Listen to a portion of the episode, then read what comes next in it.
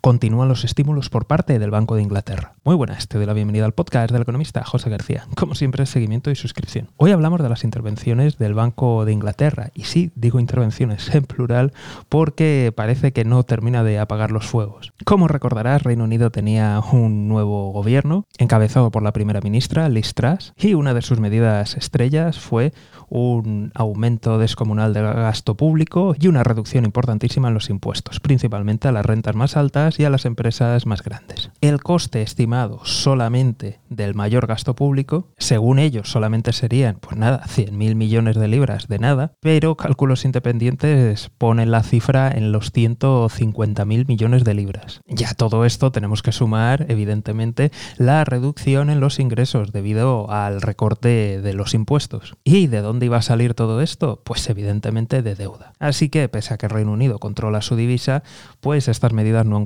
a los inversores ni ha, y ha preocupado al sector empresarial, de tal forma que se ha producido turbulencias en los mercados que aún el Banco de Inglaterra está tratando de apaciguar. Concretamente ha realizado operaciones de mercado abierto para intentar bajar el tipo de interés de la deuda y también para ofrecer liquidez. Mientras el nuevo gobierno ha tenido que ir haciendo rectificaciones que imaginamos que los próximos días van a ser aún mayores. Cosas como no reducir el tipo impositivo máximo y en general tener mayor estabilidad Ahora turno para ti. ¿Crees que el gobierno británico aún está a tiempo de rectificar? ¿O tal vez alguien le mueva la silla a Listras? Ya sabes que tienes la página web para comentar. Como siempre, aquí estaremos muy atentos. Y si no te quieres perder nada, ya sabes, seguimiento y suscripción. Un saludo y toda la suerte del mundo.